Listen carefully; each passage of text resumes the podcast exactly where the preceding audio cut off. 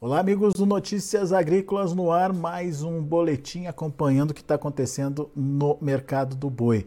A gente teve um início de mês bastante interessante aí nas negociações de mercado interno, ainda tem um consumo meio que gourmet aí saindo ah, para o mercado interno, mas o que a gente precisa entender é o que deve acontecer com China, principalmente ah, na exportação. Quem traz mais detalhes para a gente é o Caio Junqueira, lá da Cross Investimentos. Caio hoje está por telefone com a gente. Seja bem-vindo, viu, Caio? Obrigado por nos ajudar a entender um pouquinho mais do que pode acontecer com o mercado. Por que a gente está destacando a China hoje, Caio? O que está acontecendo? O que, que você está vendo de diferente acontecer aí no mercado? Bom dia, Alexander. É sempre um prazer estar com vocês aí no Notícias Agrícolas. Bom dia a todos os ouvintes aí. Alexandre, assim, o que é, a composição, a gente ficou, né? O Brasil ficou muito refém né, da composição do preço da arroba do boi. A gente ficou muito refém é, da China, né? Quando a gente fala em composição de preço, quando a gente fala em perspectiva de mercado, tanto para alta quanto para baixa, a gente fica extremamente refém à China. É, só recapitulando, a China fez esse mesmo movimento, né? ela tem essa sazonalidade que ela sai do mercado no último, tri, no último trimestre do ano, excluindo aí o ano passado, nós tivemos um motivo é, sanitário, né, do qual ela saiu, então nós, ela sai de forma abrupta e depois ela volta também de forma abrupta quando a gente retoma, a, a, tira o embargo, né, o excesso do embargo, a gente teve aquele movimento que a gente chama em V, né, o mercado cai extremamente forte e depois ele retoma de forma extremamente forte também. Então os preços fazem uma curva que a gente chama de movimento em V. É, 2021 a gente precisa excluir dessa análise, né, que foi esse, esse movimento que teve muito mais a ver é, com, com, uma, com, um problema sanitário do que com, com a sazonalidade da China, mas 2020 a gente teve um movimento extremamente parecido com o que a gente está vendo hoje, né, dentro de 2022. Então, ela já fez esse movimento lá atrás e ela retoma também num determinado período, num horizonte aí tem muito a ver é, quando que cai o ano novo chinês. Então, às vezes um pouco mais próximo do fim do ano, um pouco mais distante do fim do ano. 2020 ela retomou essas negociações é, antes do final aí, da, na primeira quinzena de novembro, ela começa a, a, fazer uma retomada de negociações. Isso foi 2020.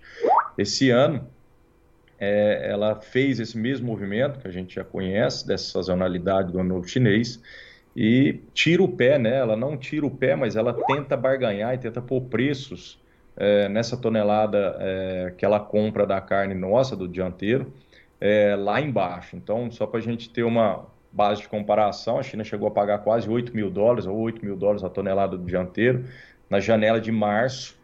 E para você ver a diferença que isso faz na composição do preço, março foi a janela de melhor preço que nós tivemos é, no boi gordo dentro, é, dentro do ano 2022. Então, nós chegamos a ter alguma coisa muito próxima de 350 reais.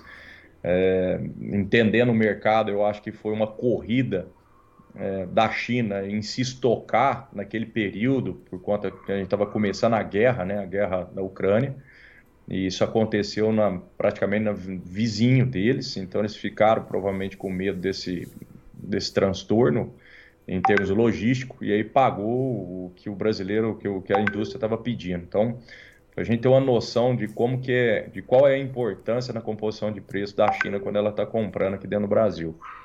O mesmo tem acontecido agora, ou quer dizer, o inverso tem acontecido agora nesse último trimestre, onde a China sai de uma negociação média aí de quase 7 mil dólares a tonelada, 6.800, para tentar barganhar preços esses últimos 50 dias ao redor de 4.700. Então, o que a gente olha, o que a gente enxerga aí no espelho retrovisor foi justamente esse embrólio da indústria não fechando novos contratos, não querendo efetivar novos contratos, e aí a gente viu a, a, pressão acontecer nos preços aí, em termos de cotação, aí jogaram o boi aí para quase 280 e, e, aí isso aí ficou. O que a gente vê agora é que a China tem retomado, a gente consegue enxergar alguns players é, que fazem exportações um pouco mais é, otimistas, um pouco mais se movimentando mais, olhando um pouco mais dentro de confinamento, ligando um pouco mais para os grandes confinamentos, perguntando como é que vai estar tá essa produção aí ao longo de dezembro e janeiro.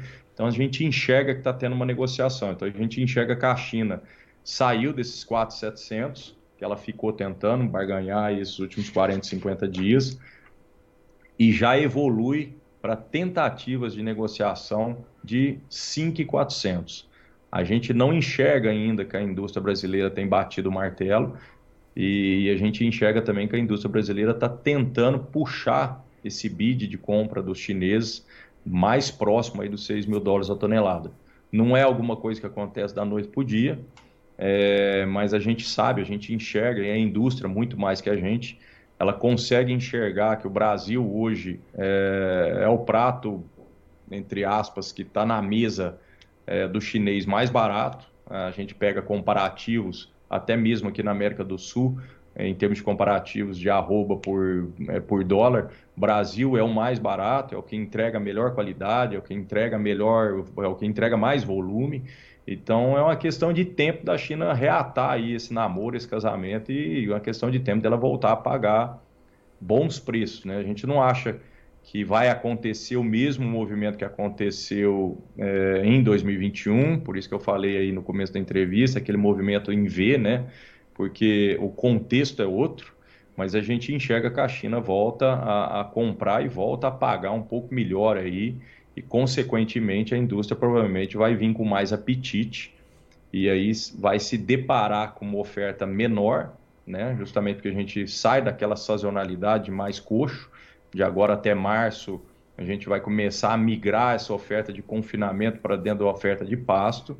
A oferta de pasto é uma oferta mais controlada, que o cliente, o, frigo, o pecuarista não tem aquela necessidade é, de vender o animal, não tem aquela janela tão estreita para se vender o animal. Então a China provavelmente voltando com mais, com mais vontade, com mais gana, pagando mais, a indústria brasileira provavelmente vai achar menos oferta e aí nós vamos ter a curva da oferta e da demanda mexendo de novo, provavelmente com alta de preço, que é o que a gente já enxerga agora, né? A gente já teve aí sexta-feira passada nós já tivemos o primeiro registro de boi China para dentro do estado de São Paulo de 290 reais à vista. Então, quer dizer, há quanto tempo aí, praticamente 40, 50 dias que a gente não via esse tipo de registro, vimos na sexta-feira, já vem de encontro com o que a gente vinha enxergando, né? Nas últimas entrevistas, acho que eu já estou batendo essa tecla que o pior já passou, o pior ficou para trás. Então, vem mais ou menos de encontro com isso. O que está faltando, o grande gatilho mesmo que está faltando para o boi provavelmente encabeçar um boi China aí até 300 reais, é, que é o que a gente vislumbra aí para dentro do mês de dezembro, é, é, realmente a China voltar e começar a efetivar essas, esses novas, essas novas negociações próximo talvez dos 6 mil dólares a tonelada do dianteiro. Às vezes não é 6 mil dólares, mas é 5,600, 5,700 ou algo acima de 5,500, que já deixa a indústria brasileira um pouco mais confortável e com um pouco mais de vontade, de gana de vir aumentar o volume, né? Porque a gente passou também por, um, por uma diminuição é, drástica aí de, de, de, volume de abate aí nesses últimos 40 dias, né? A gente tem notado que as indústrias, principalmente as indústrias que fazem em China, ao invés de fazer dois turnos, de fazer os abates cheios, de abater no sábado, ela vinha pulando muitas das vezes até duas vezes na semana, justamente porque a demanda externa estava devagar, né? Então ela, ela padroniza, ela organiza a, a, aquela efetivar aquele, o, a escala de abate dela para ofertar menos, justamente porque as margens são mais apertadas, né? Muito bem. O Caio, só para entender é, esse lote de 290 que o aplicativo Agro Brasil é, apurou, pegou na última sexta-feira. É, isso já é um ágil pelo Boi China, é isso que você está dizendo? Já, já se paga um pouco a mais pelo Boi China? Alexander, assim, eu acho que sim. É, foi o primeiro negócio né, que a gente viu. Foi Precisa ver se vai ter continuidade, né, Caio? É, foi um lote extremamente grande, é, de alta qualidade e, e, o que a gente costuma dizer na cozinha da indústria. Então, muito próximo, né? Então, assim, a indústria não tem problema de frete, porque é um frete extremamente curto, ela tem volume, quer dizer, ela não pagou em 100 boi, não pagou em 80 boi. Então, é, ela teve um motivo a mais também é, é, para pagar. Então, ela faz, provavelmente, ela, ela hoje está tentando comprar boi a 280, então ela faz uma 20, 30% do abate dela ao longo de mais 10 dias, num volume grande, e aí tenta fazer uma média é, para frente, comprando um, um, animais mais baratos. Então, a gente não leva ainda, a gente não padroniza isso como, como, como padrão agora para o boi China. A gente ainda vê é, em algumas regiões, é, dentro mesmo do estado de São Paulo, de indústrias que não tem necessidade nenhuma, nenhuma de pagar o boi de 285, por exemplo, e tem conseguido comprar o boi China de 280. Uhum. Então, quer dizer, vai muito da macro região que o cliente pecuarista ou que o comprador, a indústria, está inserida. Então, mas a gente, o, o, importante é, começou um movimento, e esse movimento começa por parte da China, de tentar aumentar o bid para fazer novos negócios, e a gente já cheira alguma coisa acontecendo com possível alta realmente para o boi mudar de patamar de preço, ou voltar aí para o patamar de preço entre 290 e 300 provavelmente aí para finalizar o ano, e aí já pega uma melhora de consumo também por conta de Natal, de festa, de, e, e também de melhora aí no mercado interno. Então a gente enxerga que o mercado deve, deve correr até o final do ano aí para uns 300 reais, principalmente para o boi China. Agora, é, isso é muito importante porque a China absorve uh, alguns cortes que acabam pressionando o mercado interno se eles ficam lá parados, certo, Kai? Que são os cortes dianteiros, é isso?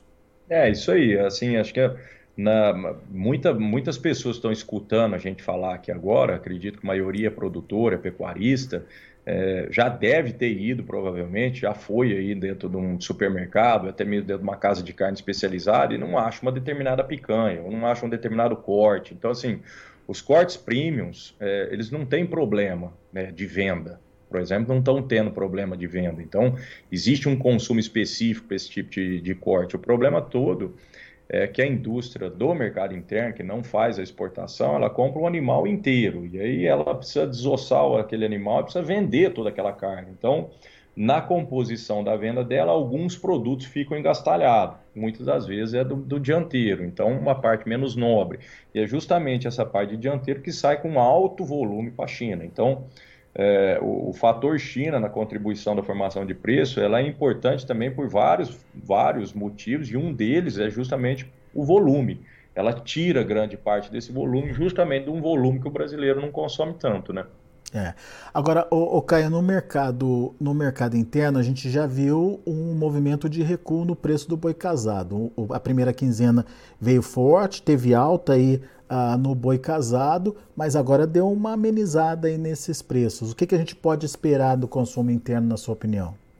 Melhora, eu acho que melhora. Ah, provavelmente a gente tem para dezembro esse recuo que nós saímos, o pico do preço agora dentro de novembro, é, virada de novembro, né? Foi aí 18,50. Então nós tivemos uma correção muito forte. Ela já saiu do 17,50, subiu praticamente um real no casado, bateu aí os 18,50 e agora voltou na sexta-feira, o atacado voltou para casa dos 18 reais, equivalente mais ou menos aí um boi 270 no casado. Você coloca um histórico é, de diferença do casado para arroba de 5%, 5%. Então você dá um boi aí de, 2, de 280, 277, 283. Então, assim, você, você mantém uma margem para a indústria trabalhar. É, o que a gente nota é que esse recuo provavelmente ele termina aqui, ele cessa aqui, porque a gente provavelmente tem uma melhora é, de consumo no mercado interno por conta dos jogos, desse período festivo que a gente tem agora, de entrar 13 terceiro. Então, o que a gente enxerga é que provavelmente quando a gente tiver uma virada é, para dentro de dezembro, a virada provavelmente extrapole os 18,50 e ao longo de dezembro, o recuo dentro do atacado provavelmente não chegue nem nos 18. Então, a gente passa a trabalhar com uma, uma margem é, tanto de alta no atacado quanto para o recuo, depois que passa a sazonalidade da entrada do salário, ela vai provavelmente ela vai ficar a banda de a banda a banda de máxima provavelmente é, vai ser um pouco mais, mais alta e a banda mínima provavelmente fica um pouco mais elevada do que essa banda de 18 reais. Então vai ter uma melhora, com certeza vai ter uma melhora, mas o mercado interno não dá conta de, é, de chamar, de, de pegar no peito tudo o que é produzido aqui dentro do Brasil. Então essa melhora precisa vir também com uma retomada da China. Né? Esses dois fatores juntos, uma reação do mercado interno é, mais a, a, China retomando aí os negócios, é, que, que fazem você acreditar nessa, nesse boi de 300 reais já em dezembro. Isso aí. Estamos batendo nessa tecla aí. Muito bem. Muito bom, Caio. Tem uma pergunta aqui do Anderson Antonelli. Qual que é a sua expectativa, expectativa para o primeiro trimestre de 2023 em relação a custo de produção no seu ponto de vista? Teremos aumento ou redução nesses custos, hein, Caio? Então, o custo de produção fica muito em cima de custo de milho e, e de soja. É, eu acho que o, essa pressão inflacionária que o Brasil sofreu é, dentro, assim, claro, excluindo energia, excluindo combustível, é, colocando essa pressão inflacionária que a gente viu aí dentro de 2022, que foi em cima de alimento, eu acho que isso aqui dá uma parada. Eu acho que a gente entra dentro de, do primeiro trimestre é, com custos estáveis. Eu não acredito em milho extrapolando preço, eu não acredito em soja também extrapolando preço.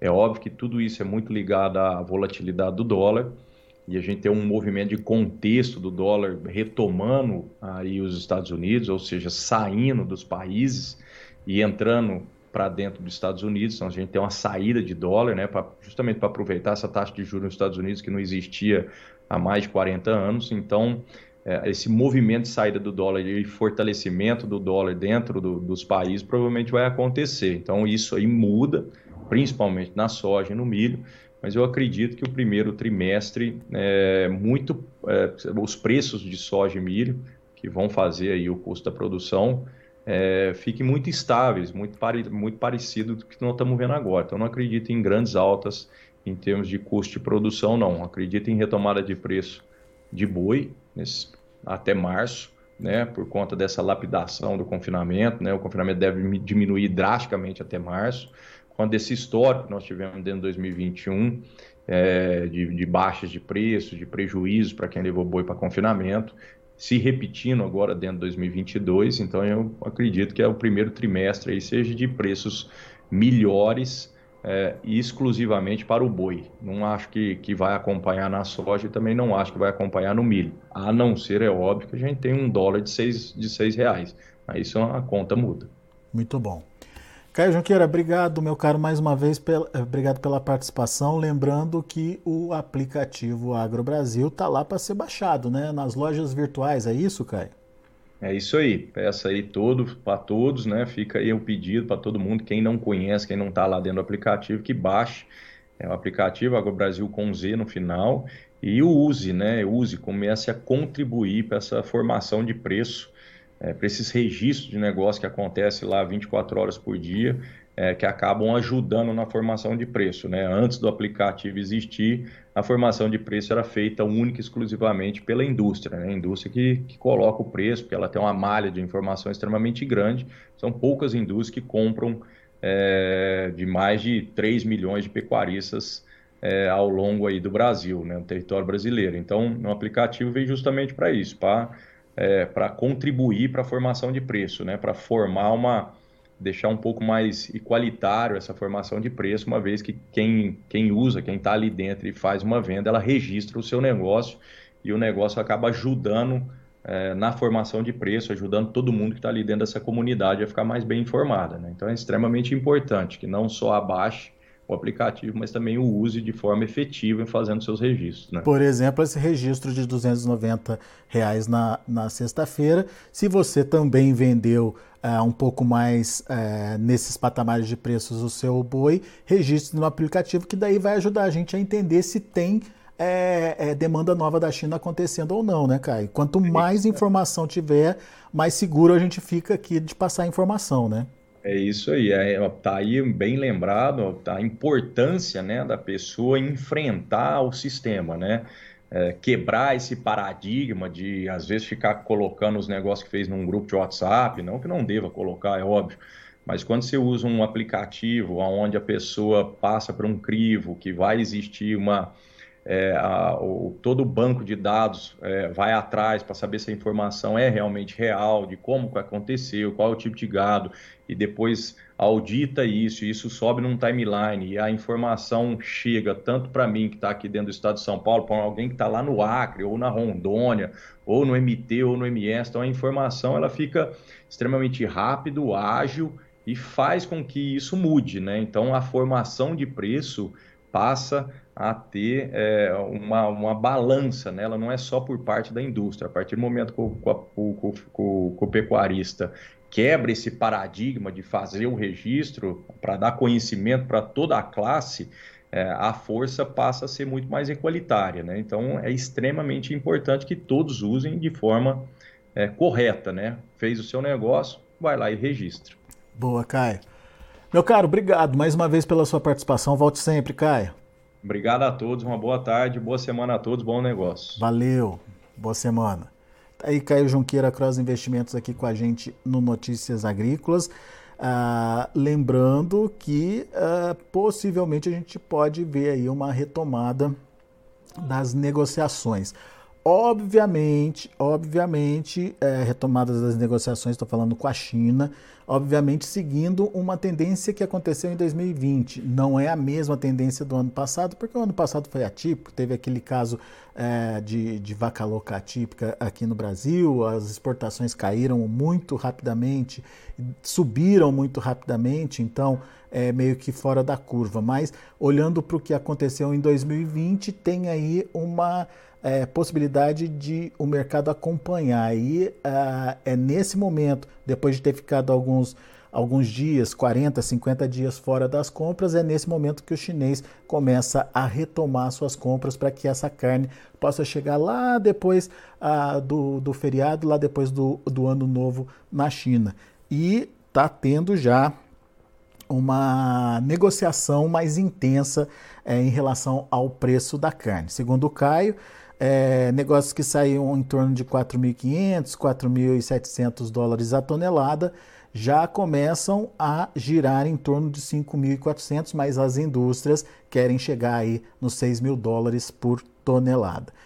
Se isso acontecer de fato, mais uma reação ah, da, do consumo interno, uma consolidação dessa reação que já começou a acontecer agora em novembro, e mais uma redução que é natural aí da demanda por conta da diminuição dos confinamentos, do volume de animais nos confinamentos, esses fatores juntos podem é, levar, trazer de volta aquele patamar dos 300 reais para a arroba, pelo menos essa é a expectativa do Caio Junqueira lá da Cross Investimentos. Vamos ver os números, vamos ver como estão os negócios lá na B3, Mercado Futuro, de olho na tela. É, dezembro caindo 0,46 45% a R$ 301,60. Janeiro, R$ 307,50, caindo 0,16%. E o fevereiro, R$ 305,00, queda de 0,39%. Indicador CPEA, R$ 279,05, queda de 2,58%. Muito bem, são os números de hoje do Mercado do Boi. A gente vai ficando por aqui. Na sequência tem João Batista Olive. Continue com a gente.